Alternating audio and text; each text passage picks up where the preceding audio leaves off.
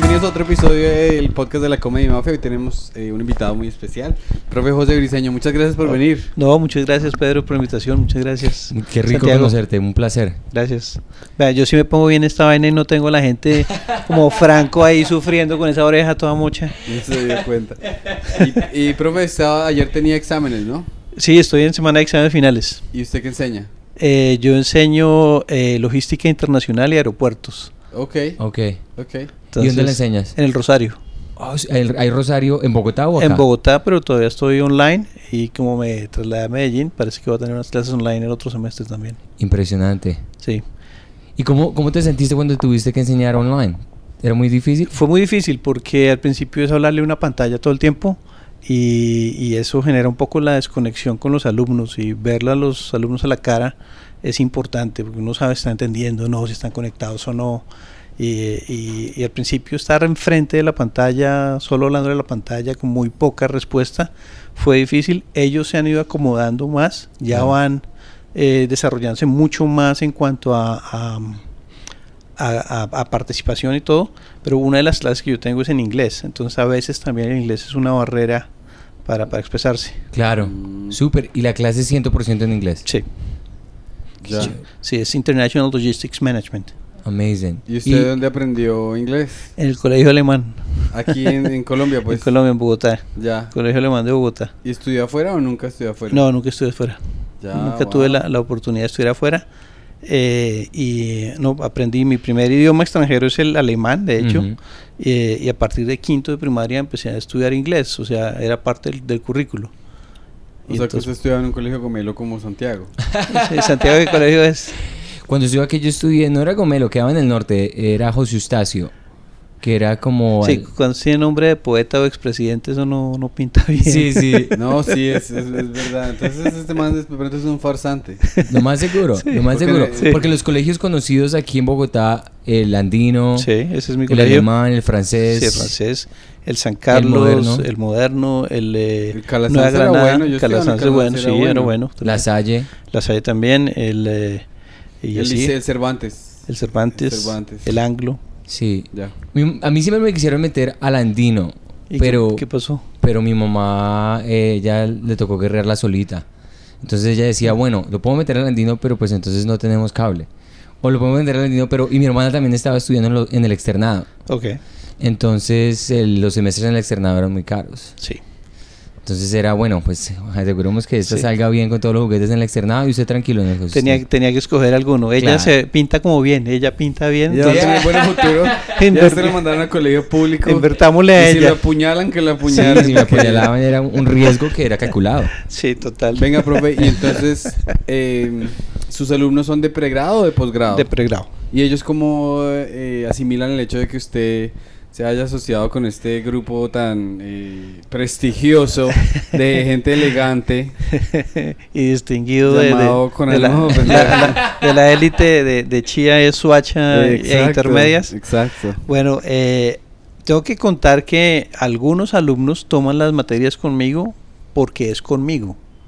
Claro. O sea, Mm. yo tengo que tomar la materia con, con él por, porque por lo con ánimo de ofender. Claro. Eh, y la verdad es que es que al final me agradecen y tienen buenos resultados. Eh, pero sí, hay algunos que son motivados es por eso. Ya, ya, ya. Sí. Es un Ah, fenómeno ah. gigante. Mire, yo me di cuenta de este fenómeno de con ánimo de ofender. Estaba de viaje en Alemania, recién en los primeros capítulos, eso fue como los primeros seis meses de con ánimo de ofender. Eh, estaba en Alemania y estaba en el, en el eh, Wunderland, que es, un, es como una- un centro de atracciones en Hamburgo, que es la principal atracción de Alemania, donde está toda Alemania en miniatura. Entonces todo se mueve, trenes, avioncitos, el aeropuerto de Hamburgo en escala y los aviones despegan y aterrizan. O sea, es una maravilla ver eso. Y, y estando ahí, yo vi dos muchachos latinos, uno va caminando como en un em, laberinto y vi que más adelante pues la pinta de latinos es obvia y como que se codearon y me señalaron Oh, wow. y, yo me quedé como esperando, estaba con, con la sobrina de mi esposa y le dije, aquí hay un par de fans, como dice Franco. Eh, y a medida que fuimos llegando, ellos se quedaron esperándonos hasta preguntarme, oye, ¿usted es que el profesor que sale con el ánimo de ofender? Sí. Mire, nosotros vivimos en Holanda, estamos este fin de semana aquí en Hamburgo porque cumpleaños mi hermano pero es nuestra conexión con Colombia. Nos sentimos en Colombia cuando los veo. Los vemos a las 3 de la mañana o a la medianoche cuando salga el capítulo eh, y nos hacen sentir en Colombia. Qué. Entonces eso es súper importante para nosotros, por favor síganlo haciendo. Yo ahí dije, esto, esto ya tiene un alcance que, que ninguno de los que están ahí, o sea, ni Gabriel ni, ni Camilo Nadie calculó ese alcance. Claro, no, y es muy buen eh, apunte el que hace usted al explicar que tenían pinta de latinos. Sí. Porque si son dos blancos y lo señalan a uno, los manes están diciendo, "Man, Sí. nos va a robar. Cruce para el otro lado del andén. Sí. Oye, a propósito, ¿ustedes necesitan permiso aquí de, de migración para trabajar o no? No somos colombianos. Como ser colombiano, me imagino que de pronto a ver, hay que no, pero estamos aquí turisteando. vamos a Ah, bueno, Ahí, listo. ahí está la, ahí está eh, la, la, la- la mentira piadosa. Y Si fuéramos indocumentados también lo haríamos. No, nosotros somos colombianos, nosotros podemos hacer lo que se dé la gana acá. Sí, y eso todavía no ha salido plata, entonces no ah, hay bueno. ningún problema. Ah, bueno, perfecto. Entonces Está ahí bien. estamos. Está bien, porque va, la vuelta para el otro lado es diferente, ¿no? Sí, Claro. pero aunque estamos eh, empezando, Sí. sí. nos han llegado sus mensajes como que saludos desde Vietnam, saludos Sí. desde Malasia. Vi en los comentarios esos, eh, eh, eh, hay algunas personas que están muy lejos y, y agradecen mucho el, el tener ese contacto y conocernos como, como de una manera más natural, conocer a Franco, a Pamela, a Eva Marín, o sea, eh, de, de acercarlos a la gente y hay gente que está muy lejos y que nos oye Sí. y nos ve, porque digamos en, en, eh, en Con ánimo de ofender y en, eh, en Boom Comedy Life, cuando yo estaba trabajando con la emisora, eh, había una persona que vive en unas islas al norte de eh, Nueva Zelanda. O sea, el tipo se demora como unas 35 horas en, de vuelo en llegar hasta Colombia y el tipo está perdido en unas islas allá chiquiticas y yo los veo como el lunes por la tarde. O sea. Claro. Y, ya, y, y para mí es genial verlos y me parece lo máximo verlos, pero pues el tipo está lejos, o sea, Claro. lejos. Eso es, Sí, eso- claro. eso es lejos. Muy, No, claro. muy lejos. Eso sí es el que literalmente Sí. le estás llevando un pedacito de, de lo que se identifica a él como persona. Sí, sí, sí. Sí, y es por ejemplo, digamos, una persona que escucha esta y diga, oiga, pero yo hace tanto no escuchaba un gomelo. O sea, me solía fastidiar resto, pero ahora me siento como si estuviera en Bogotá. Es chistoso Sí. no hablar español y cuando lo empiezas a hablar regresas a lo que pues estabas acostumbrado, el acento, Sí, la manera de decir sí. las cosas. Y digamos que Pedro y yo eh, hablamos muy poco en español en los Estados Unidos, en Nueva Sí. York. Entonces muchas de las frases, muchas de las cosas que están de moda, Lo para- pierden. Yo me quedé en los 90. Sí. No, y, y eso, eso suele pasar. Emocionalmente también. Emocionalmente también en los 90. No, y suele pasar con todos los, los, eh, colombianos que están en el extranjero, se quedan donde dejaron la película. Entonces llegan a Bogotá y, ay, lléveme a Charles, ¿no? Eso ya no existe. O sea, Charlie sí era Ah, de sí. sándwiches. Sí, exacto. Charles Roastbeef, pues no, eso- hay uno, pero ya no es pésimo, no sabe lo mismo, no existe. Lléveme a un concierto de Diomedes. Sí, exacto, exacto. Lléveme, Pero lléveme. holograma toca porque ya ese man. Sí, vamos a una discoteca, vamos a Río. No, ¿qué? Eso no existe, eso ya, chao, eso se perdió. Pero pregunta, sí, lugares que sean emblemáticos que todavía existen, Andrés Carne de Redes Sí. sigue ahí dándole. Sí, Sí, es sí. que es gomelo, marica. sí. No puede ser una referencia que no sea gomela. No, buena. Una- a ver, a ver, piensa- una- No, pero es que uno tiene las referencias que tiene, o sea. Sí, hombre, Pedris. Lo que Yo- pasa es que te- él es muy clasista. Pedro Yo es muy tenía un amigo así como, como, como Santiago un poco, que, que intentó participar en una conversación, estábamos hablando de algo del Restrepo y él, él eh, del Nueva Granada, muy... Dijo, no, oigan, yo una vez estuve en el sur, en, en un crepes que queda en la 72, lejísimos. Dios mío, qué vergüenza. No, mira, yo estuve en un Krebs que yo creo que eso era el Sí. Restrepo. Sí, sí, sí. La algo verdad es así. que el Transmilenio ni siquiera llegaba allá. Exactamente, Sí. algo así. Yo, yo una vez tuve una novia muy de familia muy pupi allá en Filadelfia. Sí, Entonces ella vivía en unos edificios que tenían muchos estudiantes y la universidad, por ende, eh, les puso ruta. Entonces, sí. bueno, estábamos empezando a salir y es la primera vez que iba a ir al... No sé, ella se acaba de mudar ahí y tales y nos montamos en el bus. Y estaba ella mirando así por la ventana, pues estaba súper feliz. Yo le dije, ¿estás contenta de que tienes un nuevo apartamento? o algo así? Me dijo, no, es que yo nunca había montado en bus. Hasta allá no, hasta allá no. Yo, yo tuve privilegios, Sí. pero también sufrí la humildad colombiana. Eso sí es verdad. O sea, yo nunca tuve como, tuve como, como que toqué ser la élite colombiana. Sí. Y, y por eso resultamos en los Estados Unidos. Porque si uno Sí. tiene plata en Colombia, ¿para qué se va? Aquí la pasa uno muy bueno. Pues es relativo, pero, pero, pero sí, o sea, sí, es un poco, es un poco una combinación de, de- de las dos cosas. Sí. Sí, pero si usted tuviese la oportunidad de irse a vivir a otro lado, ¿lo vería? Yo he vivido en Brasil, Ok, eh, viví cuatro años en São Paulo ok. eh, y pues me gustó la experiencia. Ahora me acabo de mudar a Medellín y, yo no tengo problema mudándome, o sea, eh, lo, lo suelto bastante y me gusta conocer la cultura, integrarme y demás eh, y ya ir preparando cositas para el público de Medellín en la comedia. Ah, sí, Sí. ¿qué, qué, qué, qué está haciendo? Sí, les tengo así una línea como para abrir bien, bien sabroso. Les digo, es que a la nosotros los paisas somos unos berracos, carajo, de toda la vida. Qué Toda la vida, gente chapatante, bonitos, monos, no como ese poco de negros ahí de... bueno. sí, bendi- bendito, bendito sea, sea, sea Paraguay y Suiza que no tienen costas, o la cosa tan harta, fea, o la huele hasta feo. Pero bueno, eso es como así para recibir al público país. Vamos a ver cómo me va. Está buenísimo. Claro, oiga, ¿y ya se paró aquí en Medellín? Sí, me paro en Medellín. Eh, eh, me recibieron en, en, en un bar que se llama Tatanos. Ok. De Tanatos, perdón. Eh, y, y no, muy amable la gente. La gente es muy amable. Ya.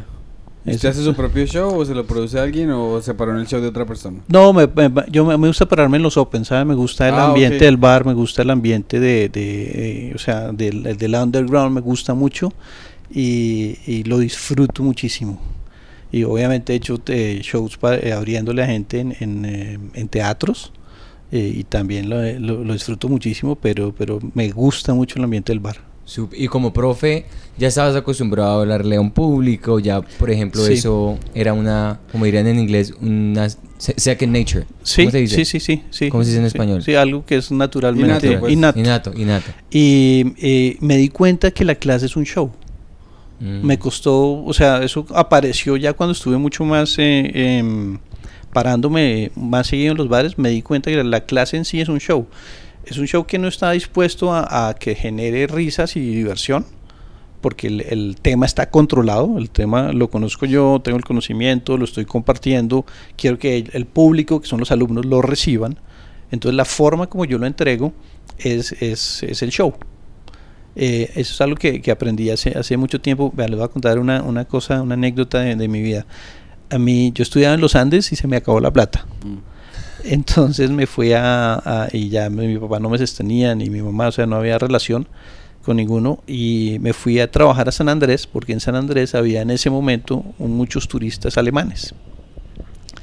Eh, eh, y eh, una de mis funciones, yo era el único que hablaba alemán, era como ser el, el enlace entre los turistas y el hotel, Sí. todos los funcionarios del hotel. Acostarse con las señoras alemanas.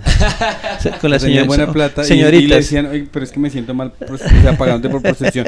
No, señora, yo estoy ahorrando para la matrícula de los No, Andes. no, no. Sí, no, pero, pero ellas venían a consumir eh, afrocaribeño. Ah, eso sí es un Sí, fetichito, sí, ¿no? sí, Que- el, pro- sí, el sí, profe sí. estaba dispuesto, pero sí, pues sí, sí, no, pero, pero Prueba haciendo sí, ejercicio. sí, no. Además el isleño es naturalmente fibra. Porque Claro, no claro. come, comen solo comida de mar. Se meten al, al- al mar y sacan un pescado, sacan lo que sea y solo comida de mar y no comen grasas. O sea, son naturalmente fibra. ellos son Sí. totalmente No es- no es que se- fitness El que se haya 100%. preparado más, es que sea fitness, se- o sea, se multiplica inmediatamente. Pero sin hacer nada son fibra. Claro. Son Es que nosotros comemos mucha basura. Comemos muy mal. Y allá ellos comen muy bien porque no tienen otra opción. Sí. Y, Y hacen eh, mucho ejercicio, todo el tiempo están en la Mm, movida. No tanto. Bueno, no tanto. Ahí, cañan mucho, pero, pero no tanto. Y el cuento es que yo tenía que darle al- al- a los eh, turistas recién llegados, eran unas 80 personas, los horarios del restaurante.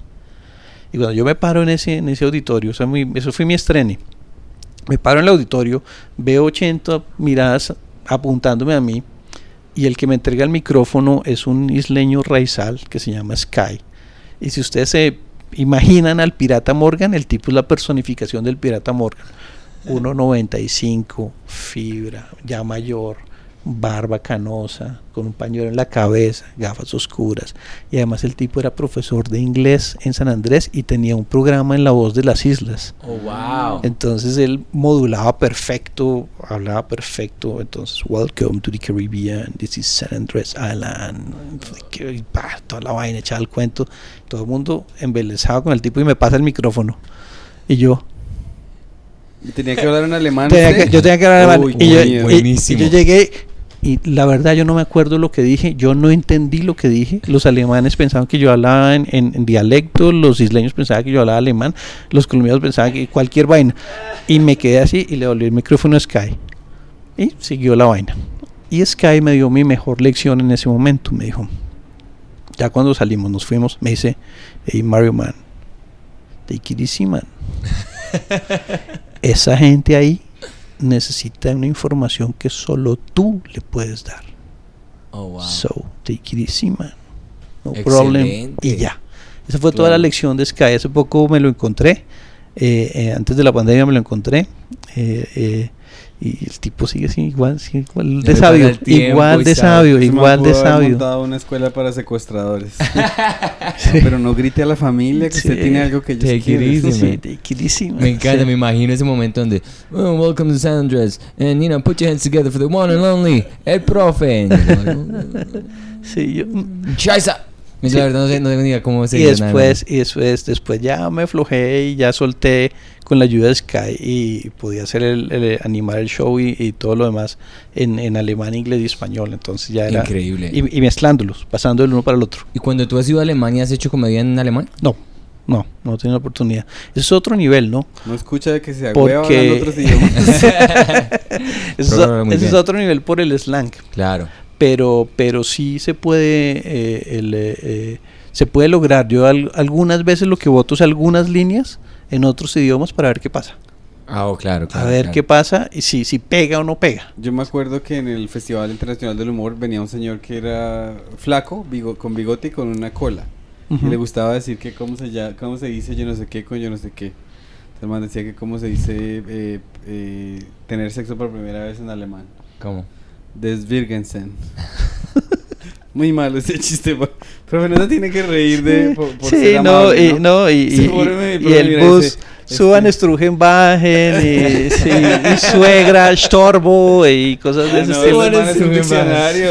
Sí, Suban no, está muy no, bueno, no. suban Strugenbachen, claro. sí sí, sí. El alemán es muy parecido, eh, tiene, es muy a- anglosajón. Entonces, digamos Sí. que alemán e inglés. hay unas raíces que, que son similares y hay algunos términos que son similares que Usted aprendió alemán en el colegio, el alemán? colegio sí Porque ya en el colegio alemán, si yo no estoy, si estoy, si yo no estoy equivocado, en el colegio alemán es obligatorio que hayan clases exclusivamente en alemán, por eso le dicen el colegio alemán. Eh, sí, eh, en, en mi época fue un poquito diferente. Hoy en día todos los, los muchachos terminan siendo el bachillerato alemán. Eh, eso implica que, que la mayoría de clases en alemán. Yo tuve la fortuna de tener la mayoría de clases en alemán, a excepción de, obviamente, español, inglés, religión. Eh, todas mis clases eran en alemán. No así, algunos compañeros míos tenían ya una mezcla. Ujú.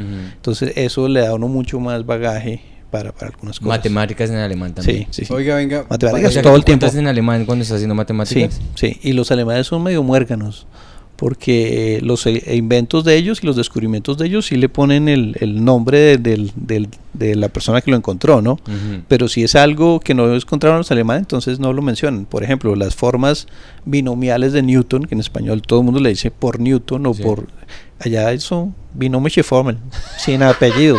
Se lo trastean y ya, chao, de Ya, malas. ya, ya. Venga, ¿y qué le iba a decir yo? ¿En su colegio había así eh, retratos de Hitler y todo? No, eso era, eso era un tema vedado. Es que el Führer... ¿Y qué tal, Eso, hombre, eso, eso era un tema súper vedado y solo hubo un rector que habló y era muy, fue muy cercano a la caída del muro, eh, que habló de, de- de la Alemania nazi, pero más o menos nosotros veíamos historia hasta 1916 y saltábamos a 1950. Min. Next, ya. O sea, se perdía o no toda esa historia. Y ahí les tengo un cuento bien, bien interesante que es, mi papá estudió en el colegio de La Salle Ya. y ellos tenían hermanos franceses que, que, eh, pues les daban las clases y entre esos hermanos franceses había un alemán decían que era, era, era hermano porque se salvó de la segunda guerra pero dijo, me voy a meter a hacer lo que peor, lo que más detesto, con tal de, de por haberme salvado. Y no le alcanzó para ser cura, pero fue hermano cristiano.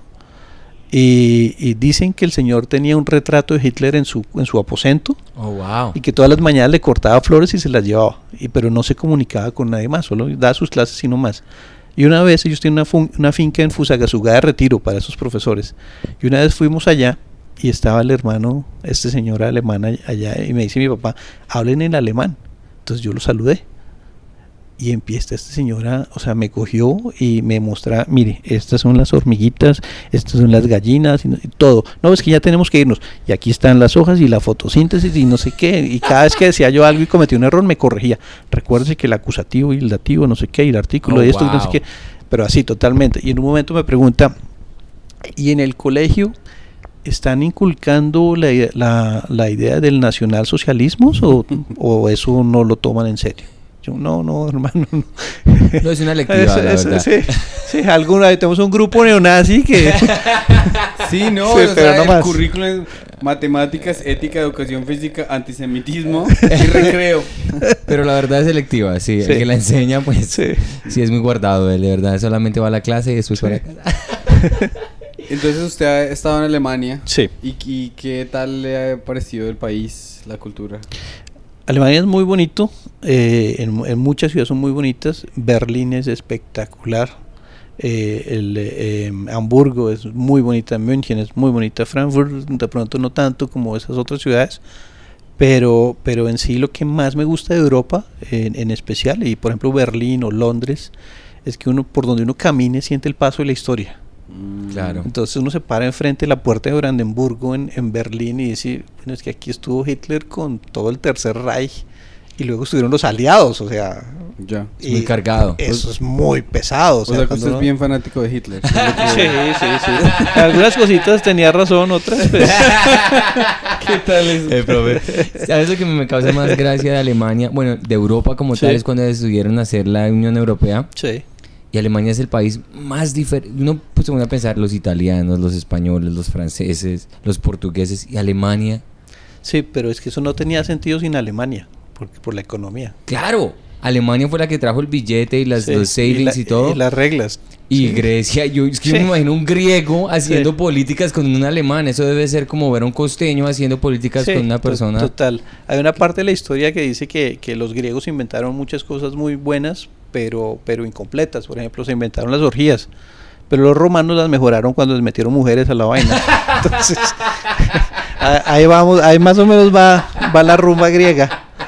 Sí, claro, claro, claro. Eso es un chiste ya. o sea, está buenísimo. ¿Ese es tuyo? ¿Ese chiste? No, no es mío. Afortunadamente, Ah, desafortunadamente no es mío, pero es muy bueno. Uy, está Es buenísimo. muy bueno. Hay un comediante en los Estados Unidos que se llama Gary Goldman y tiene un chiste que no es de las orgías, pero es parecido. Dice, los griegos dijeron, bueno, que porque dice, estos manes están en la mala, tienen Sí. un debt financial crisis, eh, sovereign debt crisis y toda la vaina.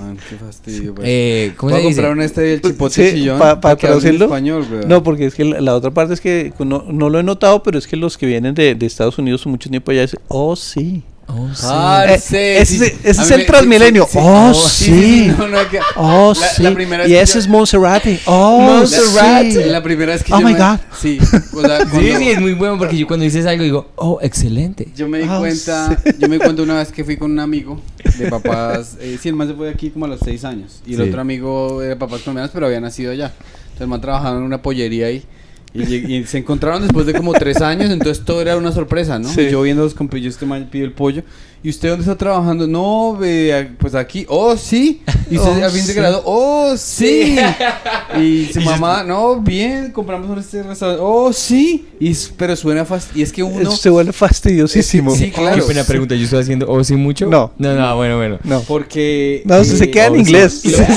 y lo que pasa es Ni que... siquiera viene para acá, se queda allá. Ni o- siquiera lo que pasa es ni- que cuando uno le mete en otro idioma o algo así como que suena raro, es como uno estar escuchando un, un LP, pues, y que se raye la aguja. Sí. Y a uno no le gusta eso porque cuando yo Esa me mudé, referencia es tan antigua. es re tan- vieja. Sí, es que hay muchos, hay muchos dichos que ya... Por eso toca Mire, explicarlo, ¿no? Yo hace, hace unos años compré un tornamesa Claro. y le di el disco a mis hijos. Y llegué y lo puse. Se quedaron así mirándolo los dos. y- como adelanto para la siguiente canción. Sí, como, ¿por qué? Sí, sí, Sí, sí. ¿qué Y si hago? quiero dejar de escuchar Sí. Led Zeppelin y quiero Sí. pasar a Guns N' Roses, Sí, ¿qué hago? ¿qué hago? Sí. Pues, tiene cambia que la- cambia Pues tiene que meterse a un sitio, una página de, los- de Inglaterra y pedir el disco y esperar Sí. tres meses a que le a llegue. que le llegue. Y la, la, la otra es que ob- observándolo, vieron los surcos y vieron el, el que diferencia entre canción y canción y llegaron a esa conclusión. Yo me imagino que esa linecita significa que se acaba la canción y empieza la otra. O sea, hubo un, todo un sistema de análisis importante ahí. No, es que es muy interesante porque en el lenguaje son cosas que ya van a desaparecer.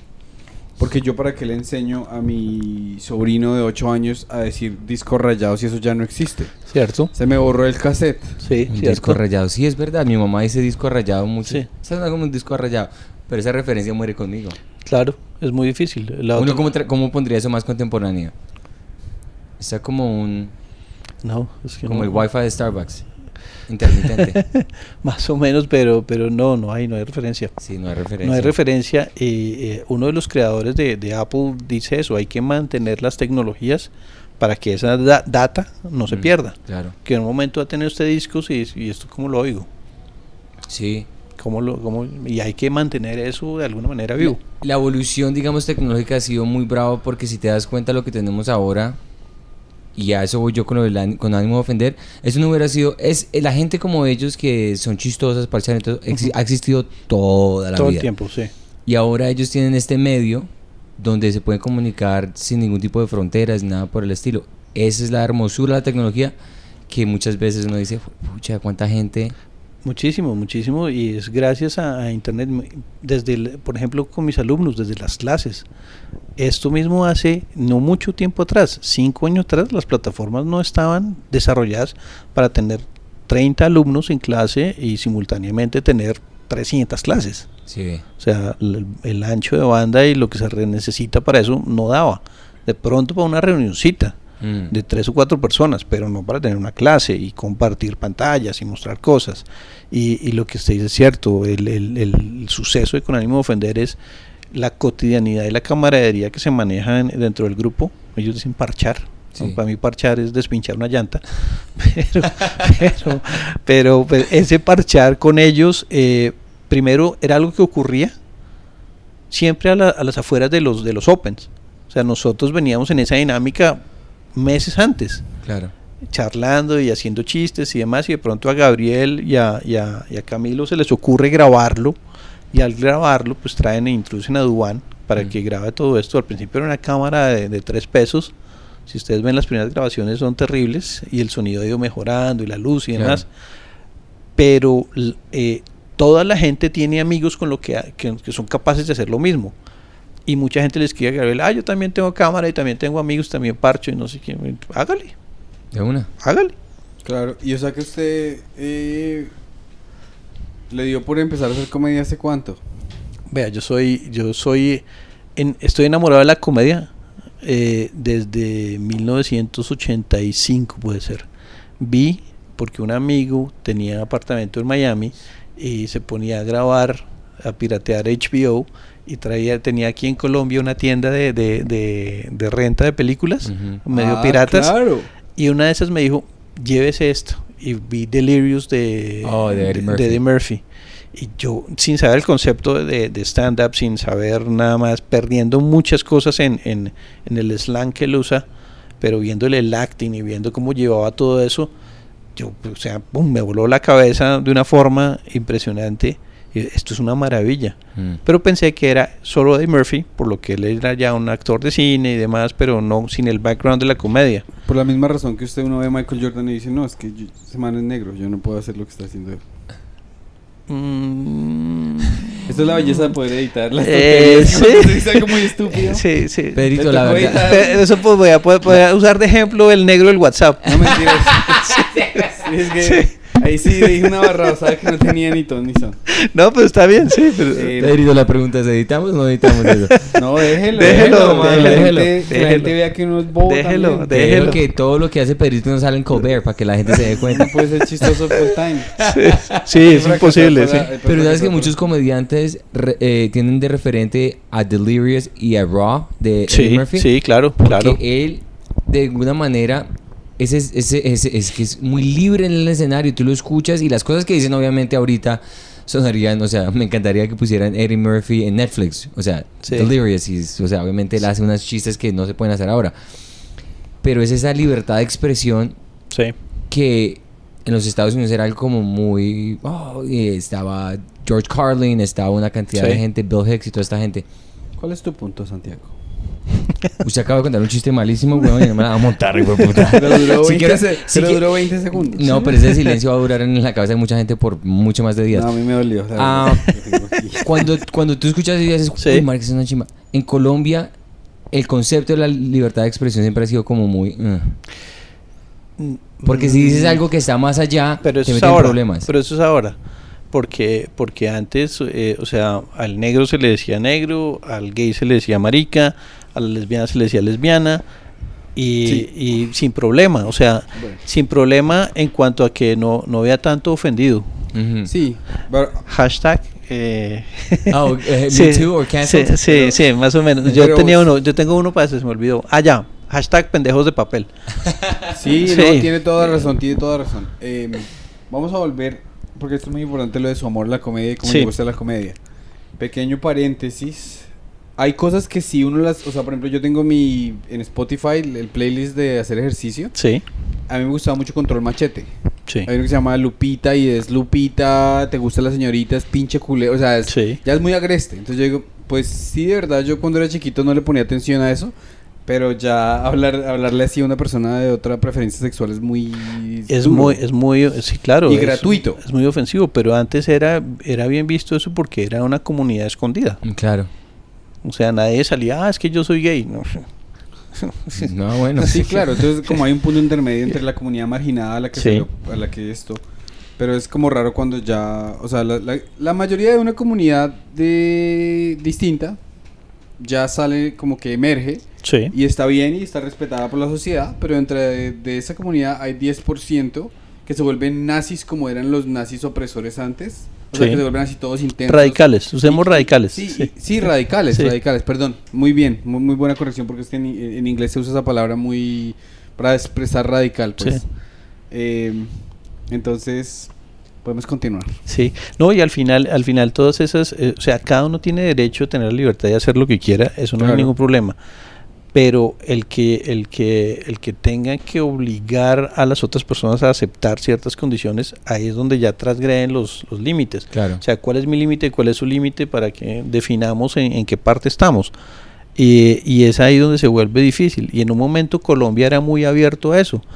Eh, previo en la comedia, hablando de comedia, eh, yo me acuerdo que, que- que de niño al mediodía escuchaba un programa que se, se emitía desde Medellín por Caracol de, de Montecristo. Ya. Guillermo Zuluaga Montecristo, que es, eh, era un paisa que, que tenía... Una Biblia. un- pero además el tipo era, era, era humorista y hacía los shows en vivo. Desde el radioteatro transmitían Mm. en vivo. Oh, wow. Y era tan bueno que el tipo a veces hacía reír a su elenco y el elenco estaba leyendo libreto y la- el elenco no podía parar de reír y el, y el man seguía, seguía sobre el beat dándoles, dándoles, dándoles para que se ahogaran y no pudieran. Maestro, sí. Y él hacía varios personajes. Eran las historias de Montecristo. Entonces, Montecristo era el central. Pero entonces el, el- el- el, eh, marihuanero era Montecristeso. El eh, gay era Montecristina. eh, el otro era Montecristote. No sé qué. Cambiaba y simplemente cambiaba la actitud de él. Pero, pero, pero asumía cada uno de los personajes. Montecristina era gay y era gay y era re loca y le echaba los perros a los, a los hombres de- del, del, eh, del, del sketch, pues. Sí. Y eso pasaba eh, desde los 70s a los 80s y Montecristo viene haciendo comedias de los 60s. Entonces es un personaje, un referente muy importante, que yo me acuerdo que en el primer programa Franco habla de, de los primeros stand-uperos y hacen referencia a eso. Y alguien de los que escriben en, en el- en los comentarios de ese primer programa hace referencia a Frankie Linero y al Café Concert. Frankie Linero siempre reclamó que él debería haber ganado un, un, eh, un Guinness, un premio Guinness, porque él eh, tuvo la mayor cantidad de presentaciones de un solo personaje durante no sé cuántos años, que él hacía eh, el pachanga de, de David Sánchez Juliao. Y, e interpretaba en Café con el Pachanga, claro, una puesta en escena tipo stand-up.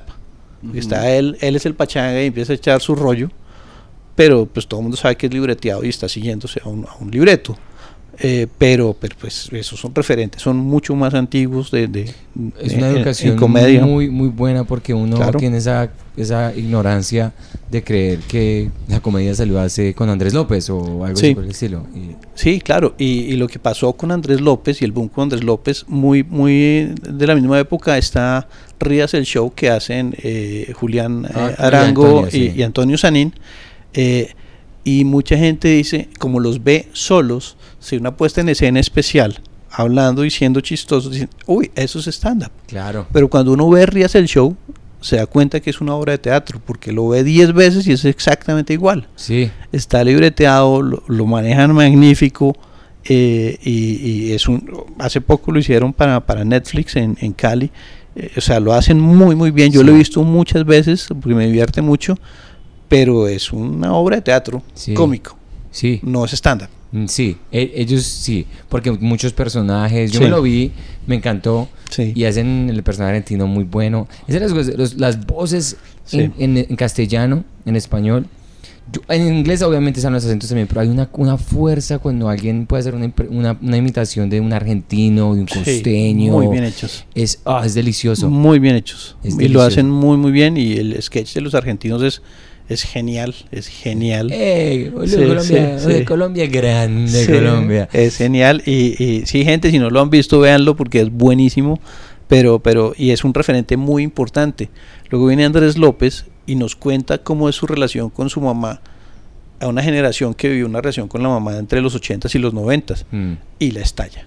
Sí, Y para mí, para mí es un referente súper importante porque él es. eh, eh, esa obra de la pelota de letras es, es el Hey Jude o el Let It Be de los Beatles. sí. Uno no quiere ir a McCartney para, "Ay, ¿qué canción nueva tiene? No, maestro, cante la misma. Y Andrés López es exacto. A mí no me venga con que ahora quién. No, no. Hábleme de, de la pelota de letras y, y María Juliana, usted se tiró la vida. Se tiró To- la vida. Todas esas vainas, sí, exacto. Es, es, sí, es la pelota de letras. Yo me la he visto con mi mamá 20 veces. Sí. ¿Y ese man se desapareció? No, él, él trabaja en, en eh, tiene su propia compañía, produce y hace eventos corporativos y de vez en cuando se va de gira. Creo que ahorita estuvo haciendo algo para los Grammy Latinos, Ah, wow. entonces aparecían los videos de, de instrucciones y demás, era, era él. Pero hace muchos eventos corporativos y, y tiene su, su empresa, trabaja con muchos creativos. Yo estuve inclusive con un, en un taller con él. Eh, no, él es... él es- ¿Todavía talleres? Sí, todavía ¿Y talleres dónde? en, en, eh, de vez en cuando los anuncia. En Idea López, yo nunca he entendido si es Idea López o Idea López. No sé, pero- porque el logo no es claro, pero, pero, pero ahí está, o sea, se puede ver y se puede seguir y da unos, unos conceptos muy interesantes. Muestra cómo creó la pelota de letras, muestra que esto no es de, de la noche a la mañana, Claro. que era parte de su tesis de grado de antropología de los Andes Oh, wow. y, y eh, él en un momento lo retoma. sí? Oh, sí. Oh, sí. Oh my God. Oh my God. Y es el primer comediante, digamos, yo no sé, corrígeme si estoy en lo, en- en Sí. correcto. Primer comediante colombiano que hizo un tour tan hijo de madre, porque yo la primera vez que vi a Andrés López fue en Montreal. Sí. Él yo llegó a Montreal y vendió 500 boletas. Una- y, sin, y ahí no había YouTube, ahí no, No había nada, nada, nada, nada. Era voz a voz. Sí, Era voz a voz y Caracol Radio. sí, Sí. literalmente. Y me pareció algo como, uy, yo me acuerdo que le mandé un mensaje a Andrés López, yo por, por Facebook, porque teníamos amigos en común. Y yo, Andrés, eres lo mejor. yo estoy aquí en Montreal, yo fui a tu show, super fanboy. Sí. Nunca me imaginé que yo iba a hacer comedia en ese entonces, ¿no? Mi madre respondió y le dijo, ¿te interesa la No, ciento- yo el ci- mensaje, el de ¿Te puta, no me interesa la respondió. cientología? Es decir, Por 5 mil No, dólares me puedes tomar mi taller de cientología. Cuando No. alguien le ve el mensaje a uno dice, me va a responder. Ve, Y profe, hasta ¿y el sol de hoy. ¿cuánto le valió el, el taller con Andrés López? No, no fue mucho. ¿Por ahí cuánto? Como, como 400 mil pesos. o algo así. ¿400 mil pesos? Sí. Yo estaba en televisión en inglés, se lo dejo a 200 mil. y no trato de convencer de ninguna ideología religiosa farsante ridícula. No, él, él no trata nada de eso. No. Al final le regala uno un, No, bu- un obvio. booklet de, de Scientology. Bueno, y entonces, eh, ¿usted qué aprendió? Eh, ¿Recuerda algo que aprendió en este taller que, le- que usted uy, qué, No, so- qué buen taller? Yo, yo creo que yo creo que después de, de este recorrido, corto recorrido, yo llevo cinco años haciendo comedia, eh, corto recorrido parado en el, en el escenario, recomendaría que, que la gente tenga una experiencia inicial, vaya, se pare, vea si le gusta pararse o no, si le gusta que la gente se le ríe de algo, si, si tiene esa química, si siente esa adrenalina, porque es que ustedes que se han parado saben que eso, eso se vuelve adictivo, esa adrenalina Sí, estar es. en el escenario y el que diga que se va a parar y no tenga miedo, pues eso- o es mentiroso o mejor que no se pare. sí, eso es como la, la paja, come- ¿no? Uno la prueba y ya no la puede volver a dejar. Eh, bueno, sí, hay Arequipe, Yo, podemos yo voy a usar. decir, yo voy a decir bazuco. Sí, pero bueno, sí, cada uno con sus fetiches. el bazuco, que yo no sé qué es el bazuco, pero que sé, que sé que es una droga. Sí. Am, Y, y- y eso pasa, o sea, eso pasa, entonces mi recomendación, perdón la interrupción, es que sienta lo que es, tenga algo que decir, primero tenga algo que decir, una posición frente a lo que quiera, que ya lo ha dicho alguien parecido, no importa, párese y hágalo con sus palabras, con su posición, con su manera de ver el mundo, sienta eso, empiece a pulir un poquito su, su rutina, sus cinco minutos iniciales, y después vaya a un taller porque ese taller entonces sí le va a servir para que empiece a afinar su manera de escribir, para que coja conceptos, para que observe de otra manera, para que tenga una rutina de, de escritura y ahí sí le saca provecho, porque mucha gente dice, no, yo voy al taller y ya. Entonces van Sí. al taller con Gonzalo. ¿Qué consejo tan del, del- tan es el mejor consejo? Que, o sea, para la gente que quiere hacer comedia que ha pensado, Sí. que lo que sea, es lo mejor. Hágalo un poquito, identifíquese, es como Claro. cualquier cosa. Mucha gente, mucha gente tiene debut y despedida la misma noche, ¿no? Sí, claro. No, claro, claro. Lo que la gente no entiende es que eso no es de ir a un taller y ya se vuelve uno un duro. No. Si yo fuera profesor, me encantaría enseñar eh, ¿Comedia? stand- comedia porque las universidades, esos son uno de los de las cosas que los currículos no tienen.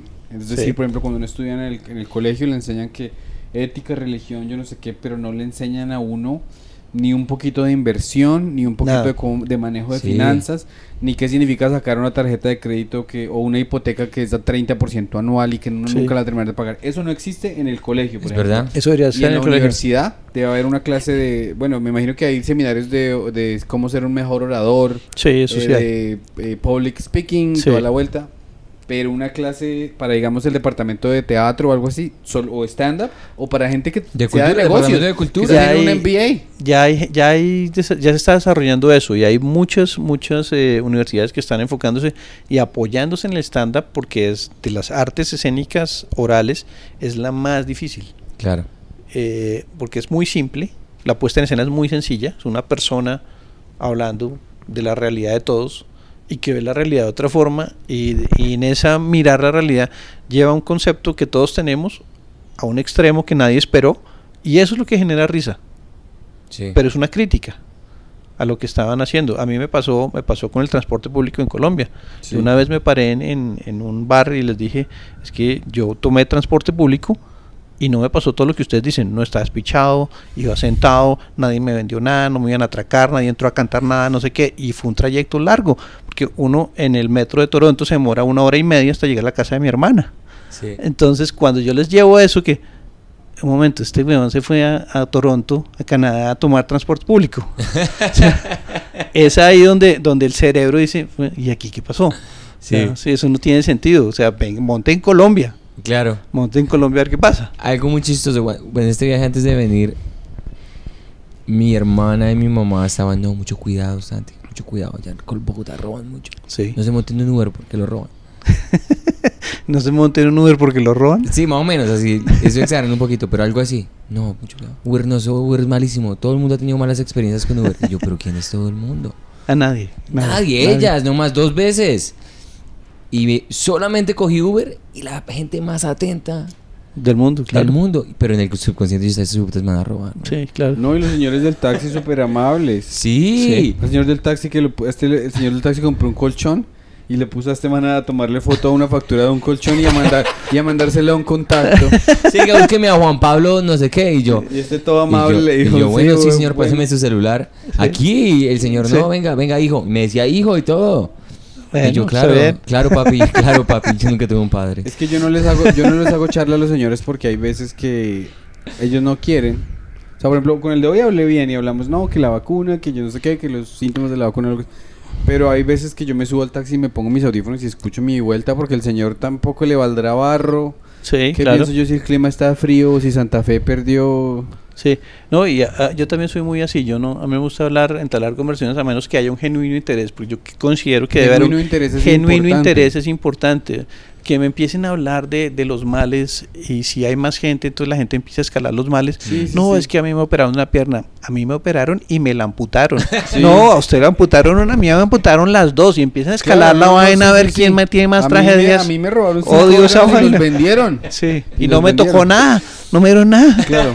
Sí, y es que también es difícil, o sea, las, cuando uno está genuinamente interesado, las preguntas fluyen muy fácil. Claro, la conversación Pero fluye. cuando uno se pone a hacer es- esa, eh, que- lo que en inglés lo llaman el small talk, que en Ujú. esp- aquí como se dice, ¿no? hablar por hablar, Sí, sí. termina uno de los temas más aburridos del mundo y uno dice ya, Y todos malos. ¿Cómo me O sea, nada- nadie habla de cosas buenas. Entonces yo, yo trato de bloquear esa energía, Claro. de, de esa energía mala, que me cuenten tragedias claro, y el profe, demás. el y profe que- dice, yo sin con ánimo de ofender a mí. Sí. Si usted, el profe le dice, usted tiene, tiene más de 20 mil seguidores en Instagram o si no, no me hable. Muchas El gracias. pobre taxista está Muchas gracias. Muchas gracias. No, no, no. Si usted no. le hace eso a un Sí. taxista, el taxista dice, me voy a vengar y va y compra una cámara bien chimba y pone con ánimo de atropellar con los reas creídos. Atropellar, Pero yo soy muy interesado en hacer Sí. una pregunta. Tenemos Dígame. un segmento acá que son cinco categorías, Sí. pero como usted es una persona bastante culta, bastante leída, ¿qué libro se ha leído que sea así una Biblia y le haya ayu- ayudado mucho? Que me haya ayudado un mucho. libro que usted le recomienda a todo el mundo y diga, este libro es muy bacano. Mire, por, por la ausencia de... de, de, de Mi lucha de de, de esa, de esa mein, mein Kampf. Erste Edition.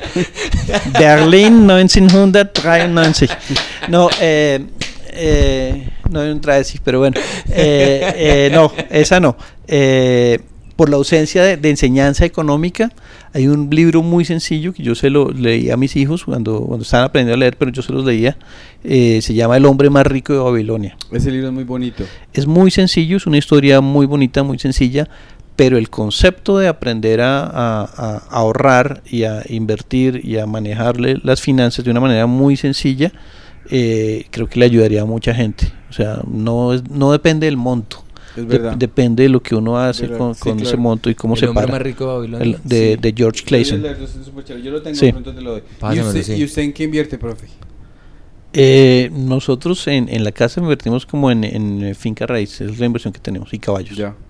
Finca raíz. Caballos es una lotería, pero Entonces, no. por ejemplo, ¿usted compra un lote y construye o compra sobre No, no, apartamento. O sea, apartamento para nosotros. Nosotros hemos. eh, mucha gente tiene la- el, el concepto errado de que yo soy un multimillonario y estoy aquí en con ánimo de ofender por eso y no sé qué. Eh, yo vivo bien. Tengo que decir, yo vivo bien. Disfruto la vida. Soy un gocetas de la vida. Eh, lo que venga me lo disfruto. Sea lo más trágico, sea lo más bonito. Y, y, y me ha tocado muy duro. O sea, lo que nosotros tenemos con mi esposa es porque lo hemos trabajado. Lo hemos trabajado, lo hemos trabajado y poco a poco hemos ido construyendo y hemos ido sacando adelante proyectos. Y siempre que termina un proyecto tenemos otro proyecto por venir. Entonces eso, eso nos mantiene activos y al final eh, no se trata de los montos, se trata de, de cómo usted aprovecha muy bien lo que tiene y, y lo, lo distribuye de manera ideal. El profe tiene una energía, me calma, una ¿Sí? energía muy bacana, es muy... Me Qué encantaría bueno. una clase. Cuando tenga, uno se puede meter a la clase así de, ¿cómo se dice? Audit the class, ¿cómo se dice? en Eh, sí, yo lo invito, yo lo invito, sí puede ser, puede ir un día. Sí, sí, sí, Es que porque... Santiago es huérfano. Entonces, Sí. cualquier persona que conoce así como de siéntese acá, papá, Santi. Sí, sí, siéntese vamos a acá. entrar allá porque la verdad me hacía falta esa Vaya, vaya, conversación. termine, termine el podcast Sí, sentando porque esto- ¿Quién maneja la cámara? ¿Quién maneja la cámara? ¿Se va a manejar la cámara? Bueno, listo. entonces, eh, pregunta número dos. Sí. Eh, una película que usted haya visto muchas veces y a, a pesar de que la ve rezo, usted dice esta película es una joya de la cinematografía. Para, para entretenerme o para llorar, Ambas, deme Ah, las dos. lo que quiera. Las dos, sí. Eh, inclusive la compré de una que se llama eh, Black Beauty. Ok. Es la historia de un caballo contada desde los ojos del caballo.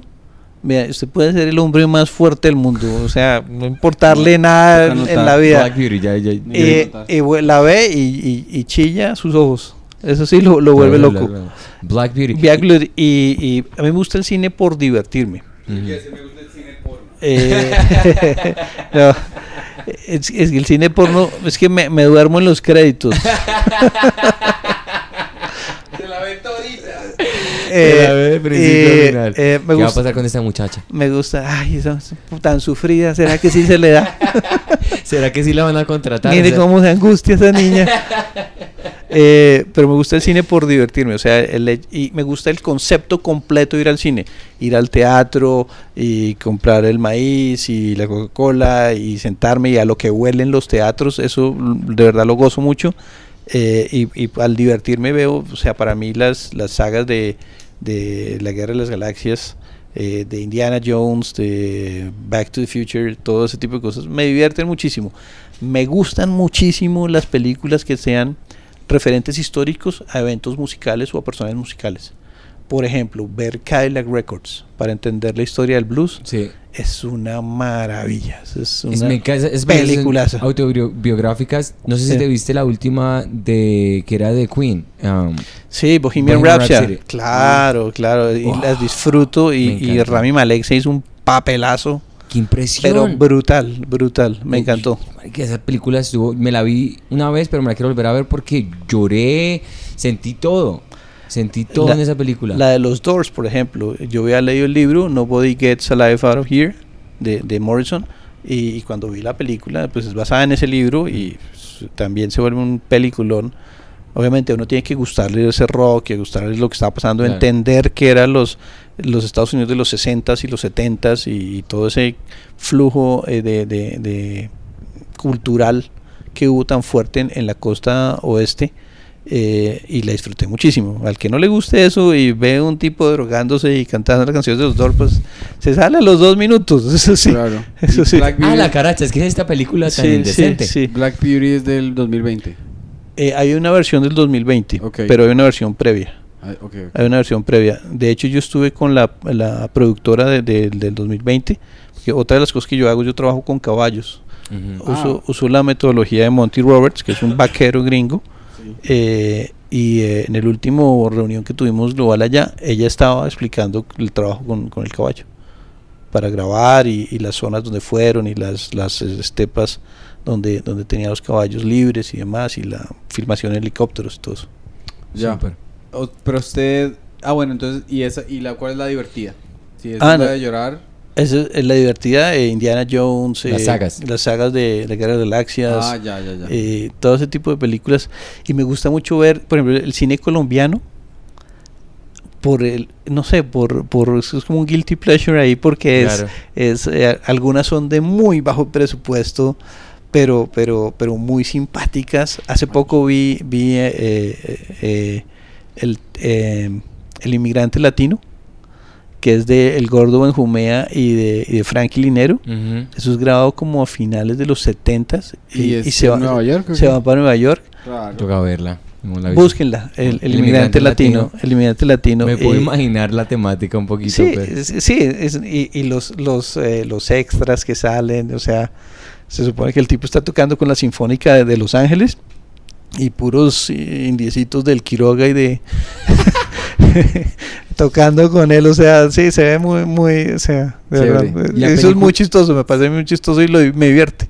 Sí, las películas colombianas iba a decir, ¿tú te viste La Vendedora de Rosas? Sí, claro, claro que la vi. Esa fue una película que yo me vi muy pequeño y la verdad, yo quedé como, Sí. esto es cine colombiano. O sea, yo Sí, me impacta. gustó, pero no tengo ni idea por qué. La estrategia del caracol es más o menos de la época y es una película que tiene, tiene un humor, pero cuenta una historia diferente, pero tiene un humor diferente criollo. Eh, vale la pena verla también. Como y una que vi hace poco que me gustó muchísimo porque se sale un poco de, ese como presupuesto paupérrimo y de la misma historia del pobre que se gana la lotería o que se gana algo y, y se convierte en, en- en otro porque se ganó o porque obtuvo algo, que es La Lectora. La lectura, ah, esa la he escuchado. La lectora me pareció muy bien lograda, muy muy bien llevada, muy buena fotografía también. Entonces, pero hay, hay muchas cosas para ver y es bien interesante. Me gusta ver cine, ver cine colombiano. Mi, mi esposa me dice, pero ¿y por qué estás viendo eso? No, me gusta, Claro. me gusta. ¿Se ha visto una película que se llama Entre Nos? Entre nos, sí, me suena. Es- está en Netflix, es de una familia Sí. eh, que se va Sí, sí, se sí, van sí, con sí, el esposo, sí, el sí. esposo los abandona, terminan reciclando y vendiendo empanadas. Sí. Y el final de esa película lo deja uno ¿Es colombiana? Es una película escri- pues filmada ya en los Estados Unidos. Sí. Pero por una chica colombiana. Y al final, mucho a ti que te gusta llorar. Sí, a mí me gusta llorar María mucho. llena de, eres de gracia también. María- ah, es la que Y, viaja a eh, los Estados Unidos con una- Y hay otra que es, eh, que es, ¿cómo se llama? Eh, que también viaja a los Estados Unidos y también va a Nueva York. Eh, ¿Quién? Una, ¿Una persona? ¿O el del Paraíso Travel? no? Paraíso Travel, Paraíso sí, es. Paraíso Travel Que es del man que escribió Rosario Tijeras. Sí, sí, Rosario sí, Rosario Tijeras. Es también. un librazo, es un libro, es un libro muy divertido. No, y aquí hay muy buenas historias para contar, o sea, en realidad hay muy, muy buenas historias para contar. Eh, y, y- y esos, esos eh, pioneros de nuestro cine, a mí me encanta verlos, la verdad, me gusta verlos y, y- y lo disfruto. Lo disfruto, la gente se queja, piensa- esperan superproducciones de Hollywood o cosas así, no, no, no da para eso, pero, pero, pero también hay, es entretenido Pero es de la contar la historia. contar la historia, porque somos muy buenos contadores de historias Sí, en general, cuenta, en general. Y dependiendo de la región donde uno esté, hay una forma de contar las historias diferentes. Sí. Y nuestra música está basada en eso. Si uno ve el vallenato, el vallenato es un juglar contando historias yendo de, de- de sitio a sitio para contar las noticias a través de las canciones. Nada diferente al country norteamericano, nada diferente a, la- a las eh, historias y valses y polcas eh, en Europa Sí. de, de llevar y traer historias. Y, y si uno va al- a, los Andes colombianos, está la música de carranga, y si va a los llanos, está la música llanera. Es el primer conflicto con los venezolanos, porque para ellos son los llanos occidentales, para nosotros los orientales. Entonces, pero la historia es la misma, la gente es la misma, y cuenta historias, historias de amor, historias de, de dolor, de desamor, de tristeza, o mensajes que van de un lado para el otro. Ya. ¿Cuál es la siguiente categoría? Siguiente categoría. La siguiente categoría es mm, el, el video que te haga reír, que lo puedas ver mucho, así estés borrachito, no borrachito, sino que lo veas y siempre te cagues de la risa. Uy, hay un video en YouTube de un, de un entrevistador Que dañó su carrera haciendo un, un pro- aquí. programa, un programa, no estoy muy seguro si es en Polonia o en, eh, o en, eh, o en Dinamarca. ¿Cómo lo encuentro? ¿Entrevistador arruina su carrera o algo así? Sí, al- algo así. Y el, el, eh, el tipo siempre se preparaba para las entrevistas y él cuenta su historia ahí. Y esta vez no se preparó, llegó sobre el momento de grabar y empezó a grabar. Y no sabía que la temática del programa, muy serio, que era eh, cirugías que salieron mal. Entonces hay un tipo súper acuerpado, grandísimo, y le dejaron una voz de niña. Entonces el tipo empieza a hablar, no, es que a mí me pasó. que-". Entonces el tipo, le- e- exactamente, esa es la reacción. Y él está tratando de controlarse, diciendo, discúlpeme, discúlpeme, así llorando, discúlpeme, no, ¿Pero no. se ríe el tipo? Se ríe, pero se ríe desaforadamente, incontrolable. Y el tipo está así, y de pronto eh, alguien en el público, una mujer que también estaba ahí por el mismo tema, que la operación salió mal, entonces dice, a mí me parece el colmo que usted está riendo, está, y lo mira y, sí, o sea, ahí ya el tipo ya se murió. ¿En Ya el tipo no aguanta más y medio los miraba y se reía y todos así, todos bravos, to- el público, todo bravo, indignado con el tipo hasta que se paran y se largan. Pero cuando usted lo va a buscar, ¿usted busca entrevistador? ¿Se burla o cómo? ¿Se acuerda Es- cómo la búsqueda? no me acuerdo cómo la busca, pero se, lo- se lo, se lo busco. Uy, se lo, busco, mándelo, se lo se lo pongo, se- a ver, se lo paso. Y es, o sea, es una tontería, pero es una reacción tan honesta a lo que está pasando. Y el tipo no quiere reírse, lo peor es ese sufrimiento por no querer reírse, porque son sus entrevistados. Claro. Y al final dice, sí, eso me costó la carrera en televisión. Y Pero ahora es que- pero es que ahora uno- pongo música a las 2 de la mañana en una emisora, porque... Ay, está bueno, hay que mirarlo. Mandas el link. Listo, entonces ya hicimos. un Restaurante. libro- Ah, un restaurante. Uf, un restaurante, restaurante. aquí o en Bogotá, donde O en sea. Alemania, en Berlín, O donde sea. en donde sea. Eh, yo hice, yo- eso puede sonar muy pretencioso, pero es que es un buen cuento. Eh, con mi esposa, en, a los 20 años de matrimonio, nos fuimos a, a- a Nueva York y fuimos a hacerle el top 5 de Anthony Bourdain. Ok. Entonces eso va de- desde Shake and Shack, Claro, eso sí, está, sí, incluido, hasta un restaurante de dos estrellas Michelin que se llama Marea, que queda ahí diagonal a Columbus Circus, puro, puro, puro al sur de, de Central Park. Sí, sí, sí. Eh, Voy a anotarlo porque a Marea, toca el, la marea. sí, el aniversario es ese. Marea. Marea. Todavía existe, me imagino. Sí, claro, eso Ok. todavía existe. eh, tiene dos estrellas Michelin y el tipo lo que recomienda ahí es pasta. Pasta, Perfecto. o sea, no lo que tenga pasta porque los tipos hacen una pasta que es lo mejor del mundo. Me encanta que el profe nos dio sugerencias aquí que son atenibles cuando volvamos a la casa. ¿Y usted qué Sí. comía allá? ¿Y sí le gustó? ¿Sí, Sí, valió la pena? sí, valió la pena. Y sabe que no, Eh, ahí viene el cuento de Andrés Carneros. Andrés Carneros es más caro que Marea.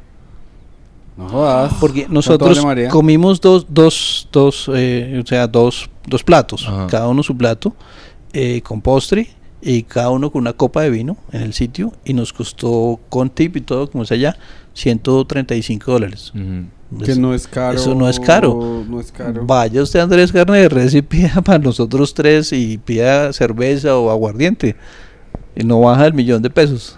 Sí, no, no, no es Andrés es caro. Claro, ahí dice, cuando uno entra al antiguo Andrés dice, bueno, bonito y carito. Ahí decía, sí, ¿En no- sí, ahí dice, bueno, bonito y carito. Y es que ellos tienen un ganado así como muy fino o qué.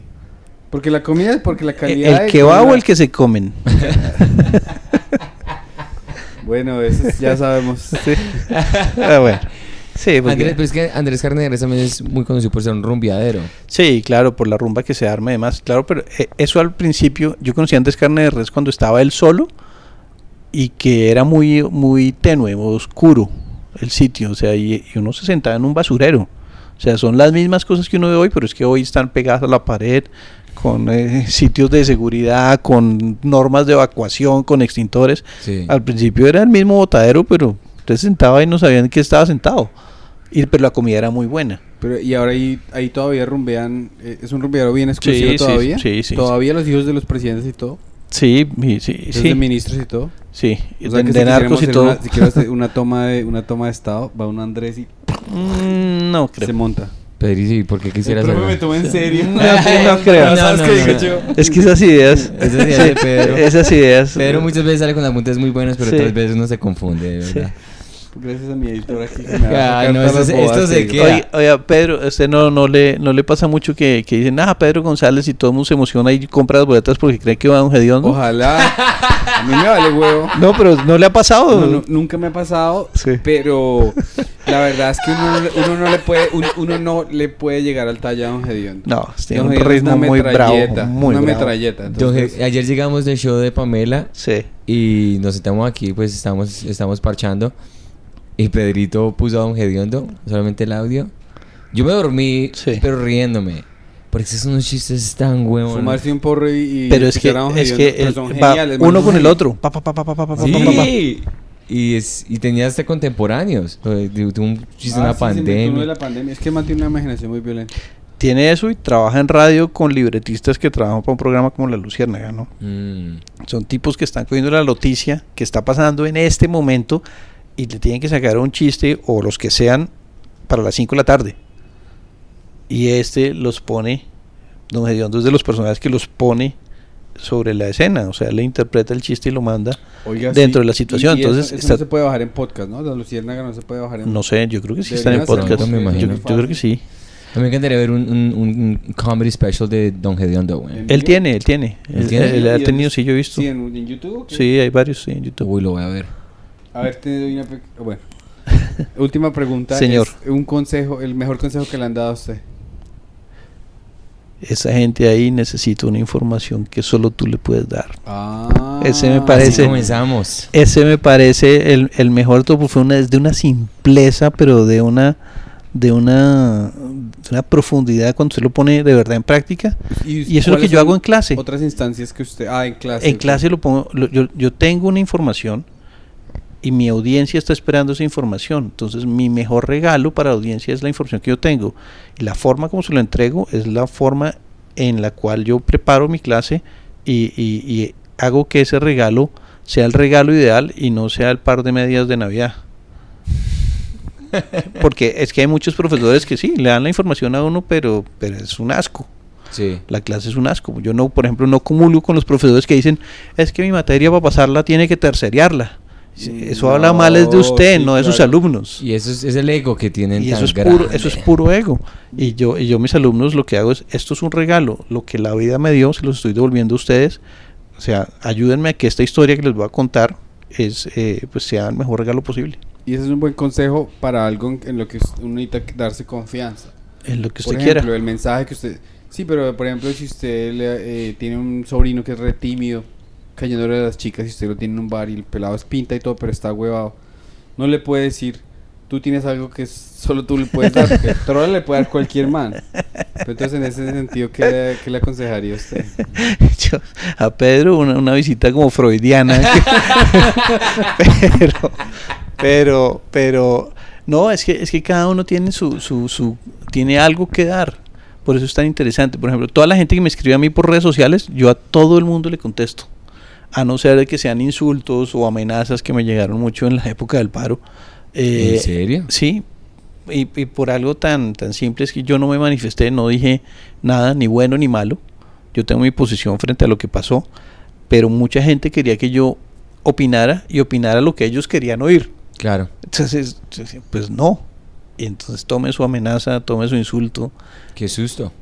Sí, porque, porque con ánimo de ofendernos nos puso en, evidencia frente a un público que nosotros, que es, que es totalmente anónimo para nosotros. Claro. Yo he tenido situaciones de estar pagando en un parqueadero donde solo se le ven las manos al operario. Buena, profe, lo vi bien el domingo, no sé qué, firmes ahí con el programa. Y usted se queda, bueno, gracias. Gracias, pero, pero puede ser ¿quién- normal que le caiga mal a usted y ¿Quién está ahí atrás? Pero ese es el problema. Claro. Eres una figura pública y la información, o sea, va muy rápido. Entonces ya pueden saber muchas cosas. Muchísimo y, y sobre todo que nosotros no sabemos quién es. Sí. Muchas veces nosotros estamos, eh, por ejemplo, Franco, andar con Franco en un centro comercial, yo- los dos nos gozamos mucho eso porque mucha gente nos reconoce. Claro. Inclusive estuvimos en Miami en el Sogras, en Sogras nos reconocieron.